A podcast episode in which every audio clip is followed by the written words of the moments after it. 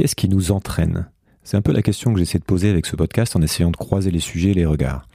Il n'y a évidemment pas de réponse simple, pas de cause unique, mais on entend souvent parler de l'importance du monde des idées comme étant une des clés de lecture fondamentales. À la racine des dynamiques du monde humain, il y aurait nos croyances. Michael Dandrieux est sociologue issu d'une tradition de la sociologie de l'imaginaire et enseignant à Sciences Po où il tient un séminaire qui s'appelle L'habitabilité du monde.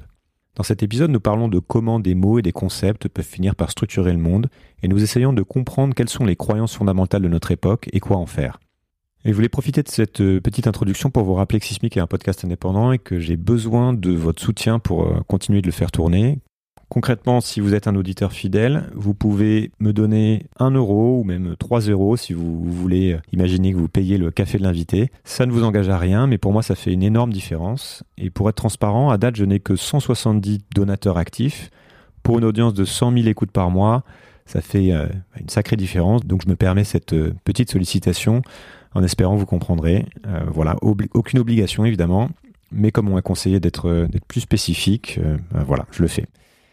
Merci beaucoup et bonne écoute. Place à l'épisode. Je ne sais pas si vous êtes au courant, mais le monde, il vous attend pas. Le monde, il bouge. Et il bouge vite. Bienvenue sur Sismic. Rien de tout ça n'est réel. Qu'est-ce que le réel? Quelle est ta définition du réel? Chaque génération, sans doute, se croit vouée à refaire le monde. Notre savoir nous a fait devenir cyniques. Nous sommes inhumains à force d'intelligence. L'humanité est menacée dans ses fondamentaux. Tu dois trouver dans tes rêves l'avenir pour lequel tu as envie de te battre. Bonjour Michael. Bonjour Julien. Est-ce que tu peux te présenter brièvement, expliquer un peu ce que tu fais, ton parcours, et euh, me parler des lunettes que tu portes pour regarder le monde, regarder notre époque? Tu peux en porter plusieurs, mais euh, donc, je m'appelle Michael Dandrieux, je suis sociologue, issu d'une tradition un peu particulière en sociaux qui s'appelle la sociologie de l'imaginaire. Alors, la sociologie de l'imaginaire, c'est une tradition de recherche qui trouve son origine dans un, philosophe français qui s'appelle Gaston Bachelard. J'y reviendrai comme ça, je, pourrais, vais pouvoir te raconter quelles lunettes je porte, parce que c'est pratiquement les siennes. Euh, donc, je suis enseignant à Sciences Po Paris, au sein de l'école du management et de l'impact où euh, je tiens un séminaire qui s'appelle euh, l'habitabilité du monde. Je travaille avec des entreprises que j'essaye d'amener à prendre en considération des logiques de société des problèmes de société. Je fais ça depuis 18 ans, ce qui ne me rajeunit pas au sein d'une boîte que j'ai cofondée qui s'appelle Eranos. Et pour répondre à la deuxième partie de ta question, les lunettes que je porte, c'est celles-là, c'est celles de la socio et des études sur l'imaginaire. Euh, alors la socio, c'est un petit peu comme quand quand tu ramènes ton petit copain ou ta petite copine à la maison et que c'est un, un joueur de tennis et que euh, la, la, théière tombe et euh, qu'avec un coup droit formidable, il arrive à ramasser la théière avant qu'elle tombe.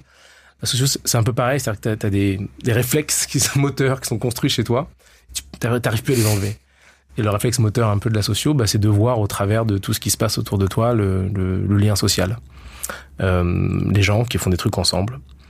Et la lunette tout à fait particulière de la des études sur l'imaginaire, euh, elle est de constater qu'une plus grande partie euh, de ce qui fait l'être ensemble repose sur des logiques qui sont apparemment irrationnelles et euh, qu'on n'a pas l'habitude de prendre en considération. Donc euh, on va aller étudier des choses euh, tout à fait secondaires, comme par exemple le désir, la confiance, l'espoir, la foi, des choses qui sont finalement pas très importantes. Voilà, donc ça c'est mon, c'est mon truc. On va, on va, revenir dessus puisque c'est J'aime beaucoup. Alors déjà, j'ai assez peu parlé de sociologie. Dans le, je me rends compte à l'instant de, depuis euh, la centaine avec euh, depuis que je fais ce podcast et euh, je crois que tu, tu es peut-être le premier ou le deuxième sociologue que je reçois. Donc, euh, il est grand temps de, de, de, rattraper ça et de parler d'imaginaire qui viennent, je pense aussi, on va parler conditionner les comportements, euh, puisque ça vient conditionner notre vision du monde, etc. Je sors un, un, un livre là, qui s'appelle Le monde change, on n'y comprend rien. Mmh. Euh, je pense que ça, on a déjà un petit peu parlé, mais euh, je vais m'appuyer dessus parce que ça va me permettre de parler avec toi de, plein de sujets, et notamment de cette idée que le monde fonctionne euh, et la société fonctionne selon un certain nombre de règles donc c'est ce que j'ai été chercher à étudier dans ce livre. Quelles sont les règles du jeu, les règles du jeu de de la société, les règles du jeu de la civilisation, euh, etc. Et d'essayer de voir comment ces différentes règles se se combinent entre elles pour euh, dessiner une trajectoire qui est qui est la nôtre individuellement et collectivement quand on est tous ensemble. Donc On va commencer par une question large pour ça m'intéresse de voir comment tu comment tu l'abordes. Comment est-ce que tu, défi- tu définirais toi ce jeu auquel joue l'humanité? Hmm. Vous avez deux heures. C'est euh, une question large. Euh, je crois qu'on est en train de traverser un moment de collectif euh, assez ironique dans lequel on a le sentiment que l'humanité joue une partie contre elle-même. Et ça serait un peu ça la règle du jeu si tu veux. L'étonnement sociologique qui est euh, le départ d'une enquête, tu te retrouves devant un phénomène euh, que tu ne comprends rien. Tu dis décemment, ce truc ne peut pas se produire. Ensuite, tu vas aller chercher les motivations les, acteurs, euh, pourquoi, etc. L'étonnement sociologique de ces, règles du jeu, pour moi, c'est pourquoi est-ce qu'une espèce irait-elle mettre en péril les conditions euh, du milieu sur lequel repose sa propre survie tu vois?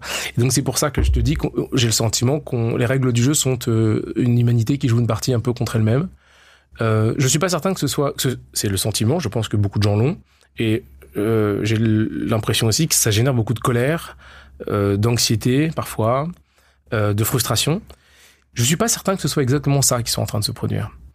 Euh, il y a tout un pan euh, de l'analyse de la société qui, dès l'après-guerre, voit un récit collectif, une histoire qu'on se raconte, qu'on appelle la modernité, euh, s'effondrer progressivement et donc laisser de côté des idées avec lesquelles on va aller vivre la vie quotidienne. Alors c'est intéressant quand tu dis règles du jeu parce que les règles du jeu, à partir, si tu joues, je pense, euh, toute ta vie euh, au Monopoly ou aux échecs, à un moment donné, ça devient naturel. Tu te poses pas la question de savoir pourquoi est-ce que la tour elle fait ci ou elle fait pas ça. Ou... Et les règles du jeu sont ça, c'est-à-dire que parfois on sait pas qu'on joue avec. Ces règles du jeu, pourtant, elles sont soit des conventions, soit on peut les changer, soit pour certaines, elles nous meuvent par le dessous, mais en tout cas, on peut les objectiver. Bon. La modernité, donc là, c'est l'exercice que je voudrais faire un peu rapidement. La modernité, ces règles du jeu-là, c'est un ensemble d'idées euh, qu'on pourrait très rapidement euh, résumer par euh, l'idéologie du progrès. Donc demain, ça sera mieux qu'aujourd'hui. on va résoudre les problèmes progressivement qui se posent devant nous euh, une forme de confrontation entre euh, l'humain et son environnement qui doit se finir par la victoire, la domination de l'homme sur la nature, et puis la domination de l'homme euh, sur lui-même, la maîtrise de soi. Euh, ces idées-là, on se rend compte que, bah, euh, après quelques gifles que nous on s'est pris euh, au début du XXe siècle, alors la découverte de l'inconscient, c'est en kikinant, hein, c'est Carl Gustav Carus et puis Carl Gustav Jung et, et Sigmund Freud. Euh, 1907, 1909, un truc comme ça, bah nous en fait on pourra pas être maître de soi parce qu'il y a une partie de soi qui est inconscient et l'inconscient c'est l'inconscient. C'est une espèce de truc qui est là et par fonction on peut pas l'atteindre. Alors la domination, ok, c'est une partie de la modernité qu'on peut mettre de côté, mais c'est pas grave, il reste la domination sur l'homme, sur la nature. Et là on est en train de se rendre compte que c'était pas forcément une très bonne idée et qu'on a constitué la nature comme l'objet de tous les assauts, si tu veux, comme un ennemi. Euh, il y a une page très belle toute première page d'un bouquin de Hicham Stéphane a fait ça, qui euh, raconte une conférence de William James en 1906 et qui dit que justement la guerre et ses valeurs, la hardiesse, la robustesse, euh, comme on doit l'abolir, il va falloir qu'on mette quelque part ailleurs la hardiesse, la force, la robustesse. Et ça, ça veut dire que l'humanité doit se trouver un nouvel ennemi et on se l'est trouvé sous les traits de la nature. Donc toutes ces idées-là, et on voit ce que ça donne aujourd'hui. Toutes ces idées-là, c'est la modernité. Et euh, on est en train de partir de cette époque-là. On peut appeler ça comme vous voulez. Mon maître à la Sorbonne, il appelait ça la postmodernité, mais c'est un mot très laid. Euh, Zygmunt Bauman appelait ça l'hypermodernité, la modernité liquide, pardon, l'hypermodernité. On entend un mot en ce moment qui revient très souvent, l'anthropocène.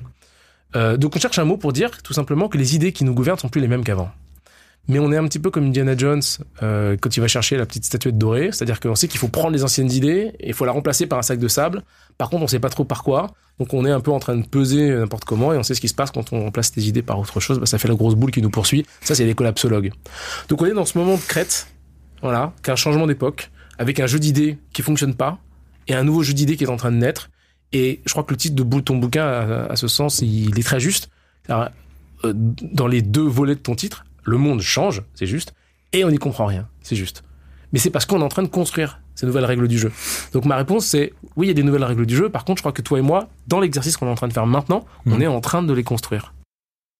Est-ce qu'on peut rester un petit peu sur euh, cette idée que hum, les idées sont fondamentales, euh, sont déterminent entre guillemets la, marche du monde Comment est-ce que ça conditionne ça? Comment est-ce que moi j'écris ça justement comme une, des règles sous-jacentes, c'est-à-dire que sous les structures qu'on a créées, il y a euh, les comportements qui ont amené ces structures, et dans nos comportements, il y a notre nature, mais il y a la culture, c'est-à-dire nos, représentations du monde, euh, nos croyances, qui, sont de différentes natures. Ça peut être la culture, ça peut être au travers de la religion, enfin, on pourra revenir là-dessus, mais euh, je pense que c'est pas forcément facile de comprendre comment une, une idée vient structurer une société, vient structurer une ambition, vient structurer euh, euh, une- une- le progrès. Tu Mm. vois, le- Bah, tu vois, peut-être qu'on peut partir de la l'expérience quotidienne qu'on fait tous.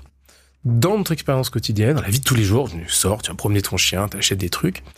On a, on, on éprouve euh, le sentiment d'être des acteurs euh, individuels, munis de volonté, euh, euh, avec euh, des critères de choix qui sont issus de notre culture, qu'on est nous-mêmes et pas quelqu'un d'autre, etc. On, ce qu'on fait, on se reconnaît dedans. ce sont des choix. Ces choix sont euh, des, des, des arbitrages qui nous définissent. voilà. Tout le monde dirait que c'est ça la vie quotidienne. Et je crois qu'on a besoin de, pouvoir penser les choses dans ce terme-là parce que c'est ce qui permet de construire une individualité. C'est que je suis pas pareil que toi et toi t'es pas pareil que la personne qui suit. Euh, la réalité c'est que c'est pas exactement comme ça qu'on fonctionne nous en tant qu'espèce, les humains. Euh, quand on va exercer un jugement de valeur sur quelque chose, par exemple, est-ce que je vais aller prendre l'avion ou pas prendre l'avion, on mobilise tout un jeu d'idées qui peuvent être racontées par d'autres personnes et qu'on a bu, qui peuvent être euh, issues de notre parcours personnel, qui peuvent être issues de la société. Et c'est en mobilisant ce qu'on appelle cet imaginaire qu'on va aller attribuer de la valeur ou pas au fait de prendre l'avion ou pas prendre l'avion. Donc ça, c'est du construit.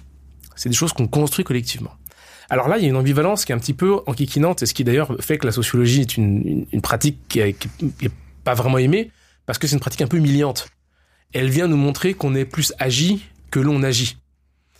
Bourdieu, il disait souvent, euh, le, problème de, de- la sociologie, c'est qu'elle vient problématiser ce qui est évident. Et nous, on a besoin que les choses soient évidentes, parce que c'est ce qui nous permet d'avancer dans la vie.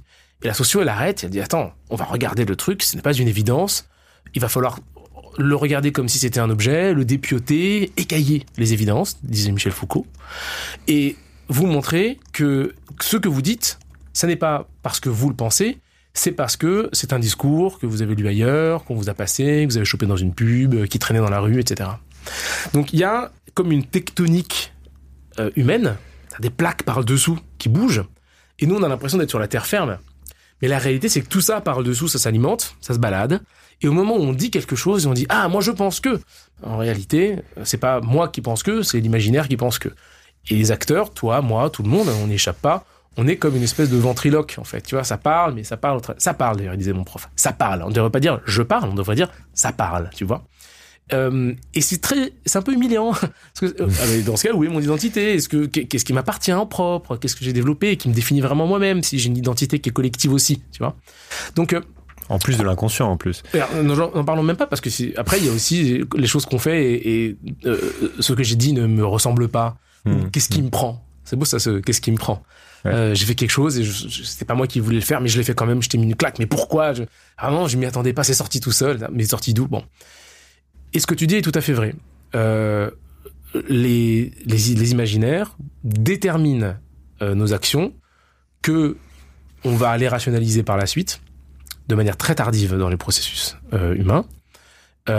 Et on est mu par ces imaginaires, c'est ces imaginaires qui nous déplacent, et ils sont très difficiles à reconnaître parce que dans une certaine mesure, ils nous euh, retirent ce qu'on imagine faire notre singularité de personne. Parce que euh, c'est une chose collective, et dire qu'on est mu par quelque chose collectif, ça nous fait mal, parce que nous, on a été construit euh, sur cette idée de l'individualité. Est-ce que c'est ce que je crois Foucault appelle épistémé, ou, cette espèce d'air du temps, ou zeitgeist aussi que les philosophes allemands reprennent, où euh, qu'il y a quelque chose dans l'air qui est propre à chaque époque et qui vient, qui conditionne nos idées en, tant qu'individu C'est ce que tu décris ou c'est Oui, encore un peu différent? Non, c'est exactement ça. Euh, Fou- Foucault, l'épistémé, c'est la confluence des mots, des choses et des actes. Je sais jamais dans quel ordre il le dit, mais en tout cas, c'est ces trois trucs-là. La confluence des mots, des choses et des actes. Et donc, il y a des choses qui paraissent tout à fait évidentes à une époque donnée. Et quand on arrive à en prendre euh, un peu de distance et qu'on les regarde, on se dit mais qu'est-ce qu'il fout ce... Ça n'a aucun sens.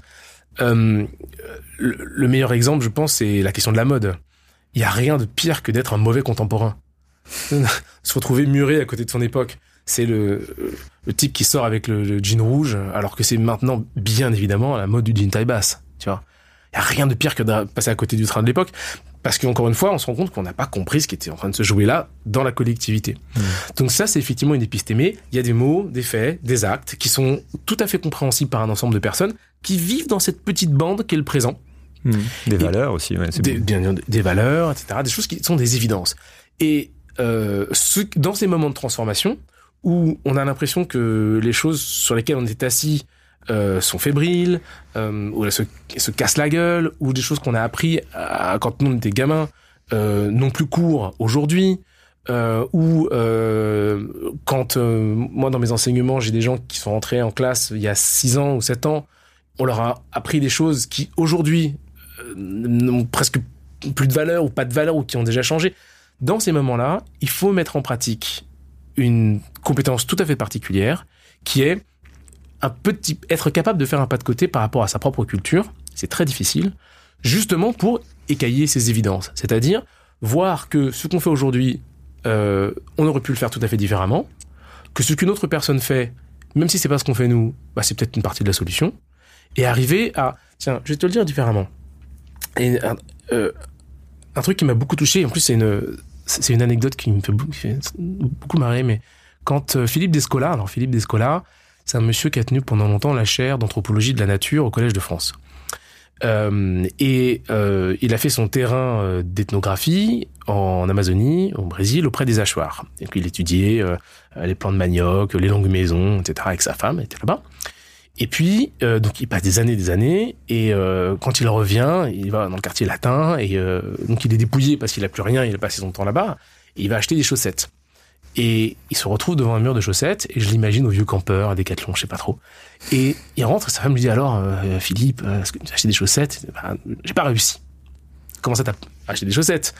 C'est quand même très simple. Tu prends une paire de chaussettes, la bleue ou la rouge, tu la passes à la caisse, tu donnes les sous au monsieur, c'est des conventions, quoi. Il dit oui, mais j'ai pas réussi parce que le phénomène acheter une chaussette m'a complètement dépassé. Je ne comprenais plus ce qui se passait. Et Descola raconte, il était parti anthropologue du quartier latin, étudier les hachoirs au Brésil, et il est revenu anthropologue des hachoirs, et il comprenait pas les mœurs étranges de ces gens des quartiers latins, qui avaient des murs entiers avec des chaussettes et des choix à ne plus savoir qu'en faire. Pourquoi Mm. tant de chaussettes? Donc, ce pas de côté là, c'est ce qui nous permet de poser sur ces évidences, sur ces idées, un regard critique, et qui est de dire, c'est pas parce qu'on a toujours fait les choses comme ça que c'est comme ça qu'elles sont. Une évidence, c'est un point de départ. C'est pas du tout un aboutissement. Oui, et puis on a dans, dans cet exercice des règles du jeu, il y a la manière dont aussi je- je- j'essaie de parler de la chose, il faut faire la distinction entre ce qui est, relève d'une loi fondamentale qui ne bougera pas, qui, parce qu'elle ne dépend pas de nous, la loi de la physique par exemple, et puis ce qui relève d'autre chose, du monde des idées. Et souvent il y a une confusion là-dessus, puisqu'on Mm. va se dire c'est comme ça, ça ne peut pas être autrement, euh, et donc on oublie justement que ce, que ça vient de que ça vient d'une croyance, que ça vient de quelque chose d'une tradition, ou que ça Mhm. vient de euh, d'une convention. Pour revenir, on a brièvement abordé, mais je pense que c'est intéressant de revenir là-dessus. Quelles sont les idées les plus structurantes de notre euh, civilisation mondialisée? On Mhm. sait qu'il y a eu, il y a évidemment des différences fortes de, de vision du monde, de rapport au monde selon euh, selon les cultures et les traditions, mais néanmoins aujourd'hui on est arrivé quand même à une culture mondialisée. On retrouve à peu près les mêmes les mêmes croyances euh, fondamentales, en tout cas de, de, de l'ordre de celles qui vont diriger les comportements. Des- il y a- il y a des nuances, mais quand même, qui orientent la course de la civilisation. Quelles sont les principales idées qui vont définir cette trajectoire? Tu avais parlé du progrès, mais est-ce qu'on Mm. peut aller un peu euh, en dessous D'où vient Bah, tout ça? La superstructure, c'est le progrès. Euh, là, on parle des sociétés euh, occidentales et extrêmes occidentales et de- qui ont débordé aujourd'hui euh, sur une manufacture des, des, des idéologies globales. Mais cette idée du progrès, que tu peux fractionner en plein de sous-idées, elle est sous-jacente de pratiquement tout ce qui, qui nous prédispose à agir. Euh, la question du futur, euh, demain sera mieux qu'avant. Euh, la victoire de la technique. C'est par les outils et les machines qu'il produit que l'homme pourra augmenter sa puissance sur le monde qui l'environne. La construction de l'individualité. Une personne qui se réalise, elle est autonome. Donc elle a capacité de s'écarter euh, de... Donc l'hétéronomie, c'est le fait que quelqu'un d'autre te donne une règle. Euh, et donc non, au contraire, moi je veux pouvoir être souverain, euh, ne pas dépendre de ce qui nous entoure, pouvoir donc je serai libre enfin. Et puis bien évidemment il y a le déterminant économique, la mesure, tout est mesurable, ce qui ne se mesure pas ne s'améliore pas comme on dit en économie. Et donc ça veut dire qu'il faut produire de la croissance parce qu'il faut que ça aille plus pour aller dans le futur mieux. Tout ça c'est des idées de la modernité et on peut pratiquement à côté de chacune de ces idées-là, voir un champ de recherche qui émerge dont on entend parler. La question de l'autonomie et de l'hétéronomie va euh, faire apparaître en miroir toute la question de l'éthique du care, euh, de l'architecture du soin, euh, de la philosophie du soin, de, des études des interdépendances, que ce soit euh, dans les sciences sociales, la philosophie du soin euh, que euh, travaille Cynthia Fleury notamment, John Tronto aux États-Unis, de Carol Gilligan, Judith Butler, ou alors sur les interdépendances construites entre eux dans le vivant, au sein du vivant. Donc ça, c'est formidable parce que c'est une espèce de découverte. Ça fait dix ans que les gens se disent, ça y est, les interdépendances, on entend parler partout. Les interdépendances du vivant, l'hétéronomie, les écosystèmes, la biosphère, etc. Euh, c'est pas du tout une idée nouvelle, mais ça montre bien qu'il y a des idées qui apparaissent en majeur et d'autres qui sont minorées et qu'on va accorder de l'importance euh, dans nos opérations de la vie quotidienne à une idée plutôt qu'à une autre. Donc ça, c'est une première chose. Sur la question du progrès, c'est très difficile aujourd'hui euh, d'avoir une discussion avec quelqu'un qui a entre euh, allez, 20 et 25 ans euh, et de lui poser la question est-ce que tu penses vraiment que les choses vont aller mieux et de pas avoir une personne sur deux qui te dit non, très sincèrement, je ne pense pas.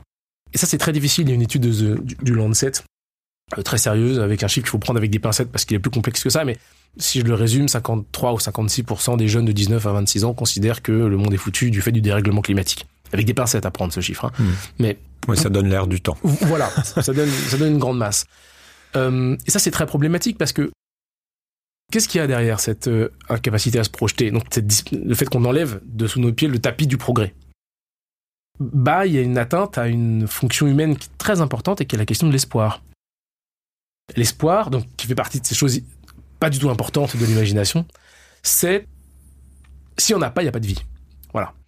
Euh, il faut qu'on puisse imaginer qu'il y a un après pour qu'on ait envie d'y aller dans l'après. Et donc pour qu'on vive convenablement le maintenant et euh, préparer l'après. Donc si vous avez construit une société ou une civilisation à l'intérieur de laquelle ces sources d'espoir sont insuffisantes et que vous construisez des gens qui, par conséquent, n'ont pas envie de se projeter dans l'après et qui vont le manifester de manière très pop hein, avec euh, la production de, euh, de, du- du- de dystopie, euh, de, de, de pop, hein, donc euh, de BD, de films, de, etc., de scénarios de dystopie un peu partout, mais aussi avec l'éco-anxiété, toutes les mécaniques de, re- de, re- de repli sur soi que les écrans permettent de mettre en place. J'espère qu'on aura le temps d'en parler parce que c'est Ouais. très important. Bah, qu'est-ce qui, enfin, qui vous reste?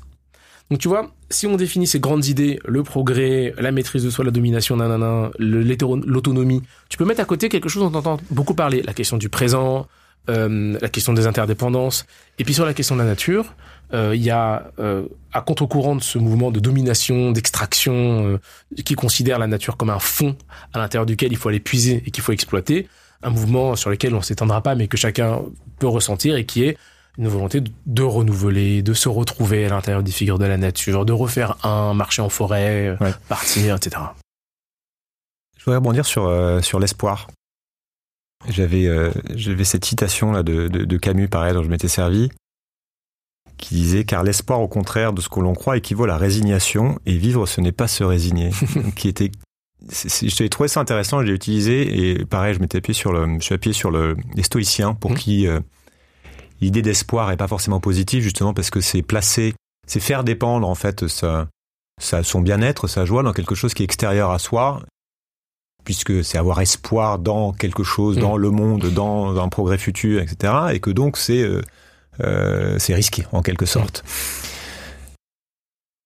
Et ça, je voudrais avoir ton point de vue un petit peu là-dessus, comment, comment nuancer cette idée que l'espoir fait vivre en quelque sorte? Mmh. Et, euh, et peut-être comment on peut reboucler avec euh, le processus de deuil, qui est justement mmh. aussi de descendre dans le désespoir pour pouvoir euh, quelque part remonter vers euh, quelque chose de, de, de, de, positif, entre guillemets. Mmh. Ouais, tu vois, là, tu construis un système de tension. Quelqu'un, euh, une première faction qui va dire l'espoir, c'est quelque chose qui te fait quitter le moment présent puisque tu vas euh, faire un refus d'obstacle sur l'expérience du maintenant, projeter dans plus tard avec un pari, tu vois, et donc un risque. Et de l'autre côté, dans, tu vas avoir quelqu'un qui va dire euh, l'espoir fait vivre. Ce que tu dis, c'est justement parce qu'il y a un après que tu vas pouvoir vivre euh, ce qui est maintenant. Moi, je fais partie de ta deuxième catégorie. Euh, je considère que ce, ce dicton français, un tien vaut mieux que deux, tu l'auras, est rigoureusement faux. Euh, et je constate que si tu demandes aux gens euh, qu'est-ce qui t'anime dans ta vie Est-ce que c'est les choses que tu as maintenant ou est-ce que c'est une traction qui va aller vers ce que tu vas voir après? En fait, au moment où tu as enlevé le blister de ton énième iPhone, euh, l'objet perd 80% de sa valeur, quoi.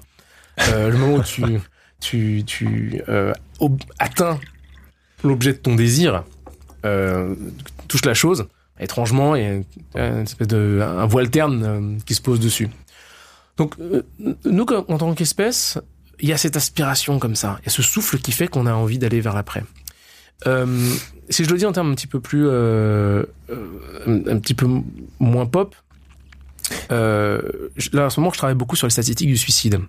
J'y connais rien et je suis pas démographe, je suis pas psychologue et le suicide c'est un sujet très compliqué et des gens qui ont passé leur vie à essayer de l'expliquer disent eux-mêmes qu'ils ont quelques maigres explications. Néanmoins, il y a un déterminant qui a l'air assez. Ma question c'était est-ce que les statistiques du suicide augmentent ou pas pendant le Covid C'est ça. Et je m'attendais à ce que ça augmente, bien sûr. Le suicide, c'est 700 000, 800 000 décès par an. Euh, à peu près deux fois plus que les statistiques de les euh, morts par homicide. Donc les humains se tuent deux fois plus tout seuls que notre personne les tue. C'est marrant quand tu prends un effet de proportion comme ça. Et euh, parmi ce déterminant-là, il y en a un qui m'a beaucoup touché, euh, qui est l'idée que un humain ne n'atteint sortir de la partie, c'est ça, hein, euh, ne sort pas de la partie quand il ne peut plus survivre, mais il sort de la partie quand il n'y a pas la possibilité qu'il puisse demain s'en sortir. Et donc euh, la diminution de la sphère de l'espoir, le fait qu'on te dit pas maintenant euh, c'est mal, mais qu'on te dise il n'y a rien d'autre que ce que tu vis maintenant, peut-être un moment où tu te dis bah alors ça sert à rien de continuer à vivre, tu vois. Donc moi je me placerais plutôt dans cette deuxième faction et je pense que c'est très important parce que ça vient manifester l'aspect symbolique le plus important de la manière par laquelle nous en tant qu'humains on fait l'expérience de la vie. Les humains éprouvent dans la vie quotidienne beaucoup plus que seulement ce qu'il y a là. Et si tu veux reboucler avec la question du deuil, le deuil c'est un moment très symbolique. Ça, ne sert à rien de, de rentrer dans une période de deuil. Ça sert à rien. Fonctionnellement, ça ne sert à rien. C'est un moment dans lequel, en tant qu'espèce, on va aller manifester quelque chose qui est très fort, de la collectivité. Parce qu'un deuil, c'est quelque chose qu'on fait en commun. Euh, on va reconnaître quelque chose. Une personne est partie. Euh, petit deuil, grand deuil, hein, euh, le décès ou la rupture, la fin de la relation. On va traverser un chemin pour pouvoir s'en remettre. On va y accorder du temps, de l'énergie, des pleurs. Et tout ça, c'est complètement symbolique. C'est pas du tout fonctionnel. L'espoir et le deuil sont des manifestations de la manière par laquelle nous, on fait l'expérience de la vie et montrent qu'il y a quelque chose de très concret à cette manifestation. C'est pour ça que moi je parle de physique de l'espoir. Il y a une physique, je, travaille sur ce bouquin euh, pour, la suite, il y a une physique de l'espoir, c'est-à-dire que euh, ce qui euh, prédétermine notre possibilité d'action sur le monde, c'est le fait que dans la perspective de l'action, il y aura autre chose et qu'on ne sait pas ce que c'est. Et c'est ça qui fait qu'on agit, on reste là, qu'on vit. Donc euh, c'est très difficile d'entendre des gens qui disent euh, bah j'ai moins d'espoir j'ai peu d'espoir parce que ça vient amenuiser non pas les conditions de la vie future auxquelles personne ne connaît rien, faut quand même rappeler que même les futuristes italiens n'ont pas réussi à vivre dans le futur, mais ça vient amenuiser l'expérience de la vie maintenant. Donc c'est pour ça qu'il y a une physique de l'espoir, parce que l'espoir, c'est la capacité au présent de vivre bien en, en dignité, si tu veux, vivre bien en imaginant qu'il y aura plus après que ce qu'on vit maintenant. Donc ça, c'est aussi une caractéristique très compliquée de notre époque à manœuvrer, c'est que euh, on est en train, parce qu'on on est dans des ordres de grandeur pour euh, euh, régler cette transition énergétique, sociale, climatique, etc., qui sont des dizaines et des centaines d'années. Donc en fait, on ne nous promet pas qu'on résoudra le truc dans notre temps de vie. Et ça, c'est très difficile pour les gens à, d'entrer dans, dans cette durée-là, de dire euh, il faut qu'on s'y attelle maintenant. Et même si on travaille très fort, peut-être que les conséquences de notre travail euh, seront visibles pour les générations après. Mais hmm. il est possible que ça n'ait même pas de, d'impact positif sur notre vie à nous. Tu vois, c'est dur ça. Hmm. Oui, puis on est sur une échelle euh, géographique aussi. C'est-à-dire qu'il y a des, des, choses qui se jouent à l'échelle mondiale, donc on a l'impression que ça nous dépasse totalement. Euh, ce qui factuellement d'ailleurs peut être assez vite démontrable en fait en tant qu'individu. Qu'est-ce qu'on peut face à euh, aux émissions collectives de 8 milliards d'humains, etc. Donc la thèse, en fait, c'est que une partie de cette trajectoire, au moins, est conditionnée par cette idée de, progrès, par, par une idée, par cette notion qu'il faut aller, euh, euh, faut croître, il faut se développer, il faut mmh. avoir plus de puissance, faut, il faut euh, conquérir, etc. Et d'ailleurs, c'est intéressant de voir que je ne sais pas si ça vient de la culture occidentale, mais cette idée qu'il y a toujours un territoire à conquérir, mmh. tu vois, un après, qui était à l'origine d'aller coloniser, et puis maintenant c'est d'aller sur Mars, et puis mmh. de devenir une, civilisation multiplanétaire, etc., mm. ou de passer en mode euh, méta, euh, comme on dit, c'est un, une personne j'ai interviewée qui s'appelle Douglas Rochkoff qui, qui décrit ça comme euh, euh, étant prégnant dans la mentalité de des, des, des tech milliardaires de la, de la, Silicon Valley qui voilà qui, qui, veulent rajouter une mm. couche par dessus le réel parce qu'on a épuisé le réel finalement. Donc je trouvais ça assez intéressant. Mais donc on est emporté par ça avec des idées qui nous viennent de très loin. On peut aller chercher des racines euh, religieuses, mmh. des racines mythologiques, euh, peut-être encore, encore, plus, encore plus loin. Comment est-ce qu'on change un truc comme ça? Comment est-ce que et, à quelle échelle ça se passe Tu vois, mmh. c'est pour le coup, en parlant un peu de désespoir, tu regardes le truc, tu dis mais attends, ça passe par quoi pour euh, On parle de nouveaux récits, etc. Mais tu, tu, tu vois, le, truc est ancré, structuré, rappelé, rabâché par toute la mécanique culturelle médiatique. J'imagine que tu as dû réfléchir un petit peu à ça. Par quoi ça, ça passe Moi, je suis un optimiste. Euh, nécessité fait loi. Euh, les idées sont en train de changer. Mais tout simplement parce que quand elles se heurtent au mur, si tu veux, à un moment donné, bah, on voit que ça marche pas, et ça, se déplace. Il y a un bassin d'idées euh, qui, déborde, ça crée des ruisseaux, et puis ces se retrouvent, et on construit des fleuves. Il y a quelqu'un qui sort avec un drapeau, qui dit c'est là que ça se passe. Alors tu, fais ce que tu veux, ça s'appelle euh, euh, la transition, le PTEF, n'importe quoi. Et puis bah des types se disent là j'ai le choix. Soit je reste dans ce truc en train de se vider, qui a un bassin d'idées dont on sent que bah ça commence à sentir Laurence, on voit le fond du lac. Et il y a un type là-bas ou une, une armée ou une idéologie qui se crée. Il y a un engouement, il y a un machin. Enfin, on me redonne une aventure collective et je vais y aller. Un futur souhaitable. Alors, un futur souhaitable, on espère. euh, c'est difficile euh, en, tant qu'humain de rester là où dans la soirée où c'est pas c'est pas là que ça se passe tu vois? C'est pas là que ça se passe mais tu peux et tu peux même te battre euh, pour y rester le plus longtemps possible alors euh, surtout si tu es bien surtout si tu es bien et surtout si tu pas seul et si tu as un intérêt à ne pas bouger moi, je vois un certain nombre de, mécanismes sociaux comme ça, notamment un qui me fait un peu peur, et qui est la construction d'un récit dont le but est justement de ne pas euh, avancer dans cette euh, transition, euh, que j'ai appelé le, le, récit possibiliste. Et c'est un récit qui dit tout ce qui peut être fait euh, sera fait, donc il vaut mieux que ce soit moi qui le fasse. Et donc il va prendre le monde comme étant un monde des possibles. Et ce récit, il a un avantage très fort. C'est que en faisant tout et n'importe quoi, euh, tu vas manifester la capacité du monde à pouvoir absorber tes conneries. Je vais te donner un exemple très simple. Euh, c'est un récit qui est très fort sur la côte ouest américaine. Les Français euh, sont pas du tout exempts de ce, type de, structure, mais il consiste par exemple à lancer une start-up avec un produit dont personne n'a besoin, qui ne sert absolument à rien, qui produit une dette rejetée dans la société qui est énorme, et j'ai presque envie de dire d'une manière un peu morbide, plus cette dette produite dans la société est énorme, plus tu vas éprouver toi la jubilation de voir que le monde peut encore absorber cette, cette dette que tu produis, et donc que ça va pas si mal que ça. Donc moi j'ai un truc sur les, euh, livraisons, euh, le fast commerce, euh, 10 minutes, 15 minutes, etc. J'ai lu toutes les études qui sont sorties sur le sujet.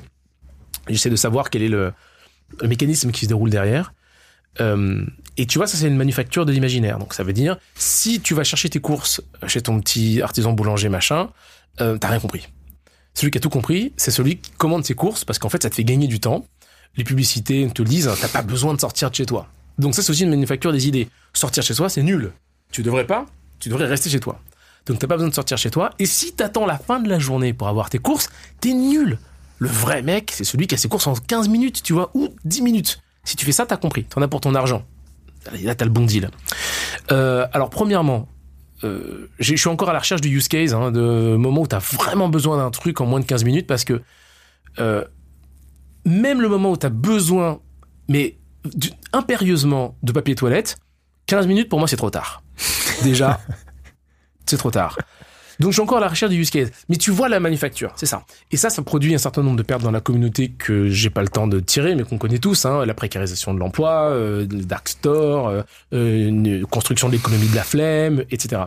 Mais quand tu produis ça, t'es prisonnier de cet imaginaire qui dit si tu peux faire tout ça, si tu peux déléguer une précarisation de l'emploi dans la société, si tu peux reporter une économie de la flemme qui va faire que les gens vont rester chez eux et pas sortir et donc atteindre au lien social, c'est chose qui m'intéresse, ça. Si tu peux faire tout ça, ça veut dire que le monde va pas si mal que ça. Et là, il y a un truc absolument dangereux euh, qui se déploie, qui est, euh, pour utiliser un gros mot, ça s'appelle une fonction apotropaïque.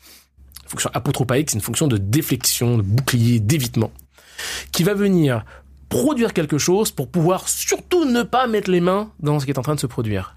Tu vois?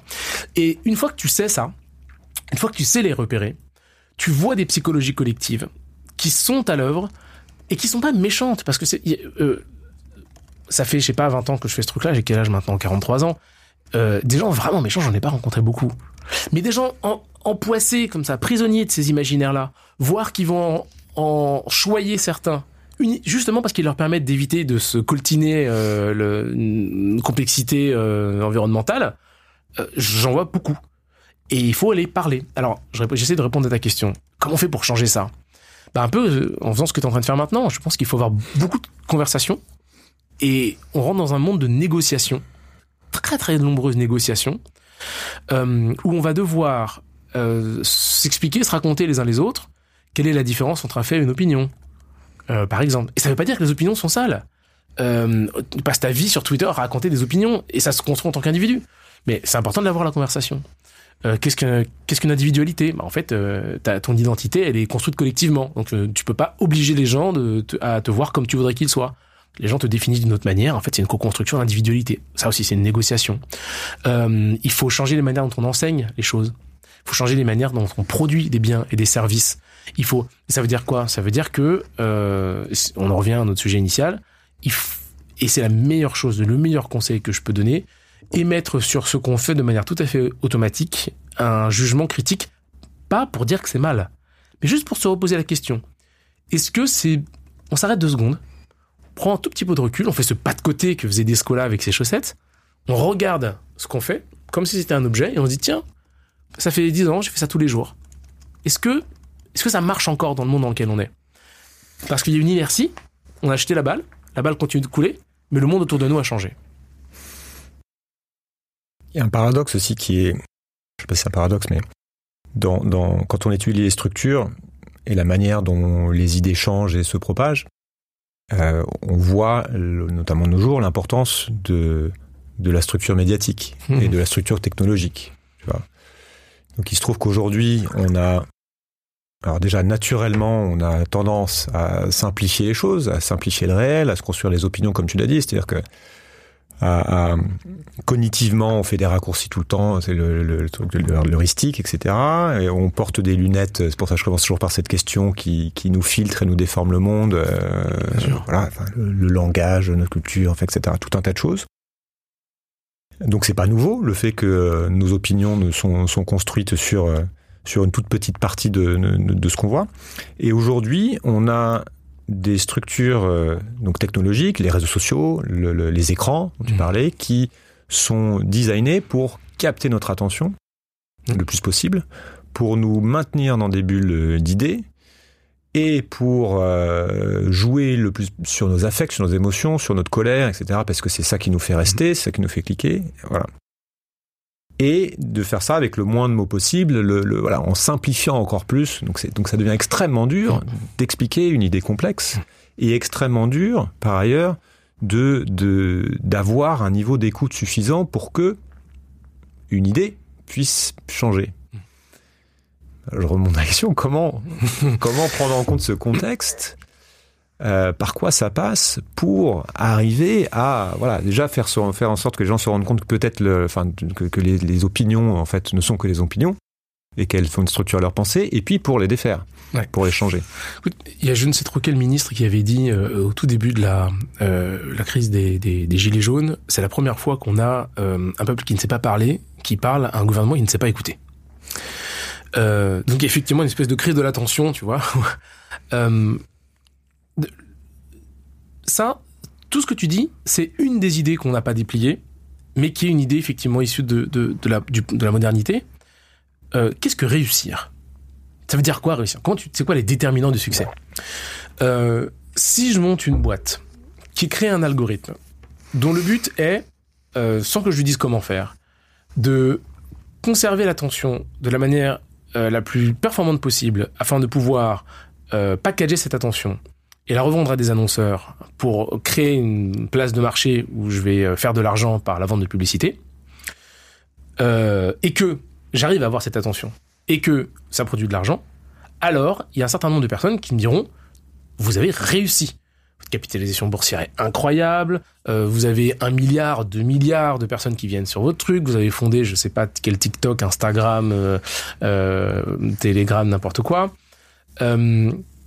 TikTok hein, qui a tout à fait euh, euh, parce que l'algorithme est vraiment construit autour de ça. Et donc c'est une réussite. Une réussite boursière une réussite économique une réussite de médias une réussite vous avez euh, fabriqué les idées vous avez fabriqué le le, le, le un format euh, un- une manière de s'exprimer vous avez façonné les imaginaires des jeunes vous produisez de la culture dans et hors de TikTok le truc déborde donc ça veut dire que les gens se retrouvent entre eux avec avec les danses avec les chapeaux vous faites vous avez un outil qui produit de la mode, qui permet aux gens de... Donc c'est une réussite, n'est-ce pas? Euh, Là, il y a une question à se poser. Euh, si la, la dette qui est produite par cet algorithme, c'est qu'il a prélevé en mettant ce format dans la tête des adolescents une capacité d'écoute, le fait de regarder des trucs qui durent plus de 15 secondes, euh, un exercice critique sur, euh, sur ce qu'on regarde, le fait de consacrer du temps avec ses parents plutôt que de consacrer du temps avec son écran, le fait de, de, de se tromper par exemple quand on dit euh, j'aime beaucoup le salut ma commu, salut ma commu, comment ça va, etc. Donc à tous les influenceurs qui nous écoutent, les euh, 20K, 50K, 100K, 300K de, de, votre, de votre communauté, ce n'est pas une communauté.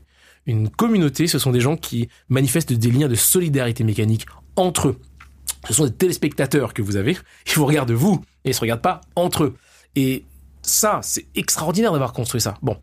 Euh, mais vous produisez une dette qui est une dette énorme, vous la rejetez dans la société, et ça, ça fait des exactions qui sont terribles. Euh, si j'écoutais Sandrine Duflo là euh, à, la journée de l'UNESCO euh, sur la Terre, qui expliquait que les services de qu'elle tient en psychologie euh, de l'adolescence étaient saturés, qu'elle ne pouvait plus recevoir des jeunes qui euh, euh, se, se, se scarifiaient, euh, frappaient leurs parents quand on leur prenait leur téléphone portable, etc. Euh, c'est- Enfin, c'est quand même grave, quoi. Mais c'est aussi justement la différence entre euh, raconter une histoire qui permet de se confronter de manière douce à ce qui se produit, c'est-à-dire bah, l'altérité, et raconter une histoire qui permet de fuir. Donc il y a encore ce récit possibiliste. Il y avait une jeune fille qui, dans une story TikTok que j'utilise dans mes cours, s'est mise à danser dans les grands feux qui ont eu lieu euh, au Brésil l'année dernière. Donc elle s'est dit, euh, les grands feux qui brûlent la forêt, c'est enfin, c'est un fond d'écran formidable. Je vais en faire des likes. Et à aucun moment elle s'est arrêtée en disant alors feu de forêt, peut-être que c'est un truc qui, peut-être que je, c'est pas la bonne image que je veux, euh, voilà. Donc backlash bien sûr. Donc euh, ça veut dire quoi réussir? Et je pense que ça c'est une question qu'il faut qu'on se pose collectivement. Elle va être euh, posée par les régulateurs, euh, elle l'est posée par les parents déjà, mais la société doit se la poser dans son ensemble. Est-ce qu'une boîte qui produit un bien ou un service qui marche économiquement suffit à faire en sorte que ce, cette production matérielle ou euh, de services soit bénéfique? Et surtout, à quoi? Comment on évalue, comment on jauge la contribution d'une organisation humaine euh, à la société? Ouais, c'est un peu la conclusion à laquelle j'étais arrivé moi quand euh, j'avais fait l'Institut des futurs souhaitables Ah. que, tu- que tu connais bien. Il y avait cette question quel est l'enjeu des enjeux? Je, je me suis dit mais en fait c'est la définition du succès au final. Évidemment c'est plus compliqué que ça, mais ça, ça en fait partie. Est-ce qu'on peut rester un petit peu là-dessus? Parce que un des objectifs du jeu, puisque on- si on se dit qu'on joue à un jeu et qu'on essaie d'en connaître les règles, un des objectifs du jeu, ça va être euh, quelque chose qui est lié au statut social. Mm. qui est tr- C'est très fort chez l'humain parce qu'on est, on est clanique, donc c'est l'appartenance au clan et puis la reconnaissance de ses pairs. Euh, et aujourd'hui, la définition, euh, la, la- la manière d'arriver, c'est un peu ce que tu dis, la manière d'arriver à avoir ce statut, c'est euh, le score qu'on a sur euh, son compte en banque, ou c'est euh, voilà le nombre, le, score, c'est un score finalement, puisque c'est c'est très, c'est c'est numérique, c'est intangible presque. Ou ça va être de faire la une d'un magazine, ou d'être influenceur, etc. Et c'est ça finalement qui vient diriger tout un tas de choses, puisque c'est, c'est, c'est le- on, on joue à ce jeu-là Mm. C'est pour avoir, in fine, la reconnaissance. Qu'est-ce que tu peux dire de cette importance dans nos comportements de, de cette quête de reconnaissance et de cette euh, qui n'est pas neuve, mais voilà, qui, qui Bah, de ça, statut. Tu as raison, ça changera pas. euh, euh, une des réussites de, de la vie humaine, c'est euh, la production de soi, l'émergence d'un soi qui arrive à un marasme primordial, comme on dit en psychologie, puis a un être humain qui, à un moment donné, se met sur ses deux pattes, s'écarte de, euh, son champ de vision s'ouvre, il s'écarte de la mer, et puis euh, il va produire un, un, un individu peut-être, une personne, en tout cas quelque chose qui va euh, naviguer le monde, euh, avoir un impact sur ce monde, etc. Et euh, ça, on s'en détachera pas parce que c'est comme ça qu'en tant qu'animal, en tant que mammifère, on est, on est construit. Euh, ce qui est problématique, c'est l'instrumentalisation de la construction du soi par des acteurs euh, économiques à des fins, encore une fois, dont on n'arrive pas à mesurer si elles sont bénéfiques ou pas collectivement. Euh, le jeu de société, c'est un truc de manufacture de soi. Euh, tu te projettes dans une histoire de HeroQuest. Moi, j'étais un gamin, je jouais à HeroQuest. Et euh, tu te projettes dans une histoire. Est-ce que t'es le nain, l'ogre, le machin, le barbare, je sais pas trop quoi, le magicien? Donc euh, y a, tu vas vivre un truc avec des gens autour de toi. Il y a des cartes. tu- et tu te construis une histoire. Tu te construis toi-même. C'est de la manufacture de soi. Mais c'est un jeu de société. Il y a un plateau qui est un, prétexte à des gens pour que en face les uns à côté des autres dans un foyer ils fassent foyer. Tu vois. Euh, quand tu as une organisation je prends l'exemple de Netflix par exemple, dont euh, Reed Hastings, euh, qui vient de, de laisser la, la direction générale, mais qui en avait été l'un des deux co-CEO pendant des années, euh, dit, c'était en 2017, euh, lors des, de la vidéo des earnings du troisième quarter, euh, dit euh, à la marge, c'est ni HBO euh, plus, ni Apple plus, ni Disney plus qui vont nous faire du mal. Euh, notre véritable concurrent, c'est le sommeil parce que là, il y a 8 heures euh, qui, qui sont tranquilles dans un coin dans lesquelles on pourrait aller travailler, vous avez quelqu'un qui n'est pas en train de construire un jeu de société. Vous avez quelqu'un qui va aller taper dans une des choses les plus fondamentales de, nos besoins, c'est-à-dire le renouvellement profond, le repos, l'ancrage de la mémoire, la capacité de rêver, ce long travail anthropologique fondamental qui est celui d'aller construire des images pendant qu'on dort et de s'en rappeler ou pas. Enfin, il dit non, non, on va les puiser, on va les taper là-dedans. Euh, donc, qu'est-ce qu'ils font? Ils se débrouillent pour que chaque personne ait sur un écran tout à fait euh, euh, différent une série qui, ou un machin, Mhm. un film qui peut regarder parce qu'en fait, tu multiplies là l'attention. Donc, en fait, il y a une attaque qui est perpétrée sur le foyer pour fragmenter cette capacité d'intentionnel. Et là, on retrouve euh, ce que tu disais tout à l'heure. Euh, Est-ce que ça, c'est un succès Tu vois? Est-ce que ça, c'est un succès? Alors, moi, j'ai un peu d'espoir. On a fait une étude euh, il y a quelques années maintenant en Chine, aux États-Unis, euh, en France, sur les déterminants du succès. Et on était parlé à des jeunes euh, qui avaient euh, la 25-30 ans, un truc comme ça. Et on leur demandait, ça veut dire quoi pour vous à réussir Mhm. Et je suis très marqué par euh, un jeune du Bronx qui m'avait dit, pour moi, la réussite, ce serait d'avoir une page Wikipédia. Et je- donc on s'attendait à ce qu'ils nous disent euh, la bagnole, les machins, les chaînes, les trucs. Pour moi, réussir, ce serait avoir une page Wikipédia. Ça veut dire que, que la communauté, proche et distante, estime que tu sois digne qu'on parle de toi, qu'on raconte des choses à ton sujet, qu'on, que d'autres personnes puissent te rencontrer. Et ça, ça montre qu'il y a aussi une petites modifications de ces déterminants de succès avec une longue inertie. Il y a aussi des gens pour qui c'est la bagnole, le machin, le bidule. Mais euh, ce sur quoi il faut nous, arrêter, c'est exactement ce que tu disais, c'est-à-dire arriver à trouver ce que sont les déterminants du succès parce que si tu veux faire la transition par la réglementation, en fait, tu conduis de la contrainte, la contrainte. Si tu conduis de la contrainte, t'as des gens qui vont baisser les yeux et se débrouiller pour faire autre chose. Mais si tu leur dis réussir, c'est ça, et qu'on arrive à se construire collectivement un monde dans lequel c'est vachement bien de faire ça, alors tu crées des rigoles dans lesquelles Mhm. le fleuve va pouvoir courir. Et C'est quoi la bonne échelle pour faire ça? Parce que tu, tu vois, de, vouloir passer tout de suite à l'échelle, tu vois comme c'est compliqué. Il y en a qui essaient, hein, qui Ouais. font des documentaires, des nouveaux récits. Je pense à Cyril Dion qui bosse Ouais. euh, vachement sur les imaginaires là-dessus, qui société de production maintenant qui fait ça avec Magali Perrien. Et euh, mais est-ce que ça peut pas déjà se faire au niveau des, des petits groupes? Si, Euh, ça se fait, bien sûr. et, et voilà, le- justement la pression, le changement des comportements, co- comment comment tu le Ça se, fait, ça, se fait, déjà, ça se fait partout et ça va se faire partout parce que encore une fois, il y a une pression, nécessité fait loi, c'est-à-dire les conditions du monde dans lequel on vit euh, vont exercer Mhm. sur les acteurs de la société euh, des pressions et puis vont nous obliger à C'est ça, il y a des comportements qui étaient cool, qui deviennent parlais de la mode et qui deviennent euh, plus Et- du tout cool. exactement. Euh, qu'est-ce que le voyage euh, qu'est-ce que, Très très chic de prendre la 380. Beaucoup moins chic d'aller euh, en ce moment euh, afficher son bilan carbone sur Internet. Tiens, je te donne un exemple très bête, mais euh, moi dans les années euh, 2000, euh, j'avais pris ce pli de consultant. Euh, j'ai pris beaucoup l'avion, beaucoup plus que je n'aurais dû. Et euh, je mettais euh, sur Facebook mes numéros de vol, qui étaient tout simplement parce que j'ai vu un avion se cracher à Moscou Sheremetyevo. Euh, et c'est pas marrant. Euh, et euh, à ces moments-là, tout le monde veut savoir si tu es dedans ou pas, quoi. Hmm. Et euh, du coup, tu mets tes numéros de vol pour que les gens savent s'il y a un pépin dans quel avion. Et ça n'a pas été pour faire du fétichisme de l'aviation civile, si tu veux. C'était Hmm. vraiment voilà. Et ça m'a ça a jamais posé de problème. Et là, depuis euh, deux ans, c'est j'ai sur mon Facebook, j'ai plein de gens pour qui j'ai beaucoup d'admiration qui me disent euh, oui attends arrête c'est problématique etc. Je leur dis pas je dis pas faites-le je dis juste j'ai un pépin je suis là. Euh, et c'est limite s'ils calculent mon, mon empreinte carbone pour moi, tu vois, Ouais. en prenant les aé- Bon. Euh, donc ça, c'est une idée. C'est-à-dire que ça change. C'est une évidence qui est en train de changer. Et ce sont les conditions du monde dans lequel on vit qui vont exercer de la pression sur les manières, sur nos habitudes et qui vont nous obliger à les modifier. Combien de parents sont obligés aujourd'hui de répondre à la, question de leurs enfants, papa, maman, qu'est-ce que tu fais pour le dérèglement Mhm. climatique euh, dans ton travail? Et qui doivent dire bah, c'est rien je suis je travaille dans une banque et tout. Ah bon laquelle? Ah bah celle-ci. Ah mais vous savez que vous soutenez euh, tel Ouais, euh, machin tel bidule. Donc tu vois ça se fait à toutes les échelles. Est-ce que tu dirais que le monde est en crise ou est-ce que on peut parler de mutation Je- j'ai Cette idée, je sais que tu as travaillé un peu sur cette idée de crise, que t'en parles bien. Je voudrais te donner la parole là-dessus. C'est un. les deux mon capitaine Non, non, oui, les deux. D'accord. Ok. Euh, euh, oui, on est dans une situation euh, de, de polycrise. Hein, c'est Garmorin qui disait ça à la fin des Mhm. années 90.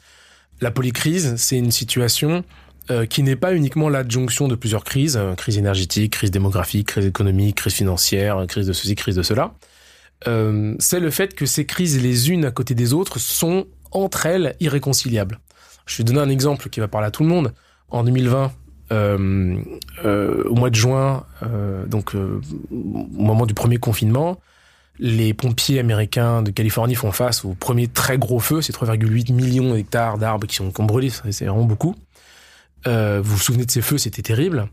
Et on dit, ils, reçoivent le matin euh, de- deux circulaires. La première qui leur dit re- regroupez-vous en campement, euh, serrez les rangs pour arroser, éteindre les feux, et l'autre qui leur dit vous laissez euh, 10 mètres entre chaque personne parce que euh, pour mitiger la pandémie. Donc vous pouvez pas faire les deux. On peut pas vous demander de vous rapprocher pour éteindre le feu et de vous écarter. Ça c'est la polycrise. Euh, nous on a un cas encore en ce moment dans les supermarchés français où vous achetez euh, de l'huile de tournesol dans lequel il y a de l'huile de palme euh, et euh, des œufs en plein air qui sont issus de poules confinées. Euh, pourquoi? Parce qu'il y a une grève euh, chez les packaging euh, finlandais qui fait et des, des problèmes d'approvisionnement qui fait que la confiance des consommateurs est amenuisée de fait et on n'a pas eu le temps de modifier les paquets et une dérogation européenne pour six mois qui permet de faire ça. Ça c'est la polycrise. Donc c'est des trucs qui sont contradictoires et la polycrise c'est une situation tout à fait nouvelle dans laquelle on ne pourra pas tout avoir. Et ça c'est la plus grande idée à laquelle il va falloir que nous nous fassions. Dans une idéologie du progrès, on aura tout. C'est uniquement une question de temps. Dans le monde dans lequel nous avançons, on doit apprendre qu'il y a des renoncements qui vont se mettre en place. On ne pourra pas tout avoir. C'est pas moins chic hein, de renoncer. C'est une construction d'identité aussi de dire non. Euh, mais il va falloir, à un moment donné, choisir de mettre de côté des choses.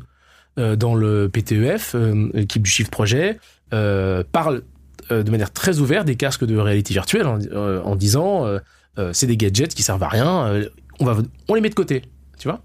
Donc la plus forte de toutes les idées auxquelles il va falloir qu'on, je pense, euh, qu'il va le falloir fasse retour des limites. mais, pour des raisons qui sont des raisons de, sûr, ouais. planétaire sur lesquelles on reviendra pas parce que tu en parles en long, en large et en travers et très Mhm. bien. Mais c'est exactement ça. On peut pas tout avoir dans un monde dans lequel il n'y a pas tout. Donc en fait, dans un monde dans lequel il n'y a pas tout, il faut choisir les trucs qu'on va pas avoir. Voilà, tout. On en revient sur le, un des mythes fondateurs de notre époque, qui est euh, que l'innovation est sans limite et que donc euh, on pourra toujours résoudre quelque chose et que voilà.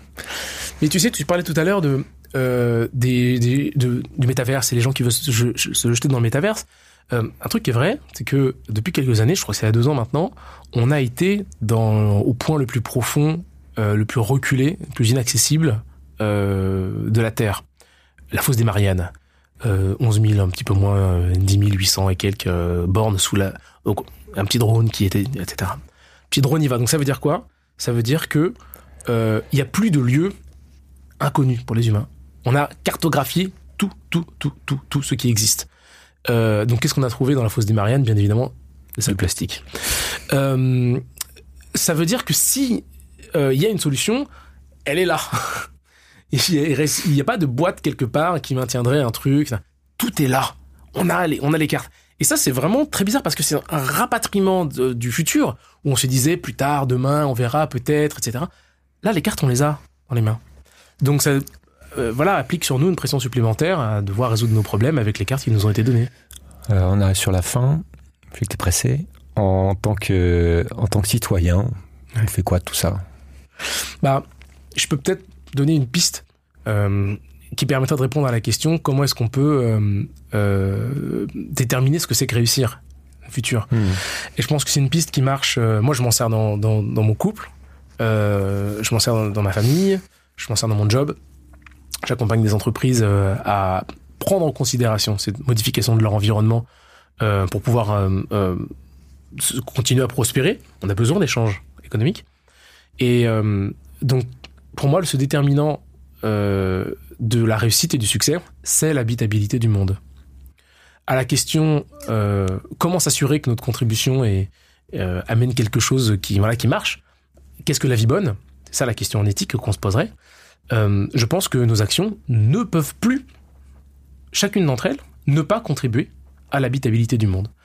Dans un monde avec une capacité d'absorption très vaste, on peut produire de la dette et la rejeter, que cette dette soit euh, sous forme de carbone, sous forme de précarisation du travail, euh, sous forme de captation de, l'attention des adolescents, parce qu'il y a beaucoup d'attention chez les adolescents, parce que le marché du travail peut euh, encaisser cette dette, parce que on n'a pas beaucoup de carbone dans l'atmosphère.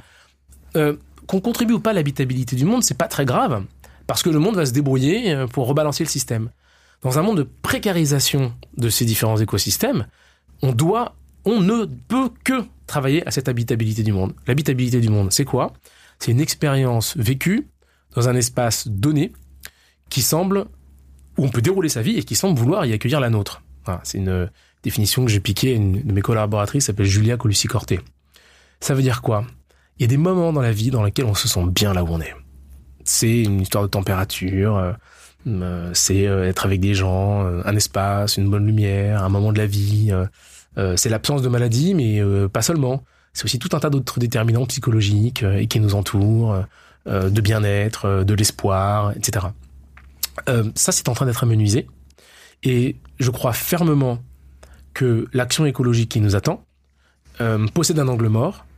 Et cet angle mort, c'est que c'est beaucoup plus difficile de prendre des décisions de transformation et de transition euh, à des échelles qui sont des échelles nationales, parfois privées dans les entreprises, euh, parfois euh, par le régulateur, si ces conditions d'habitabilité du monde sont euh, plus rudes. S'il fait trop chaud, si la pression sociale est trop forte, si vous avez une guerre civile aux portes, cette action écologique à ce moment-là, elle est plus difficile à prendre. Et c'est pour ça que, à titre personnel, à titre professionnel, dans mes enseignements, dans mon accompagnement des entreprises, j'essaye de faire en sorte que collectivement, tout ce que nous faisions contribue favorablement à cette production de l'habitabilité pour nous, les humains, et même si on est, pense petit, comme notre ce monde ne peut être habitable que si on travaille avec le vivant, bien évidemment, pour le vivant euh, sur lequel euh, notre existence repose. C'est un beau projet. Merci Michael. Merci à toi. Voilà, cet épisode est terminé. J'espère qu'il vous a plu. Si c'est le cas et que vous souhaitez me soutenir pour m'aider à continuer, vous avez trois moyens de le faire.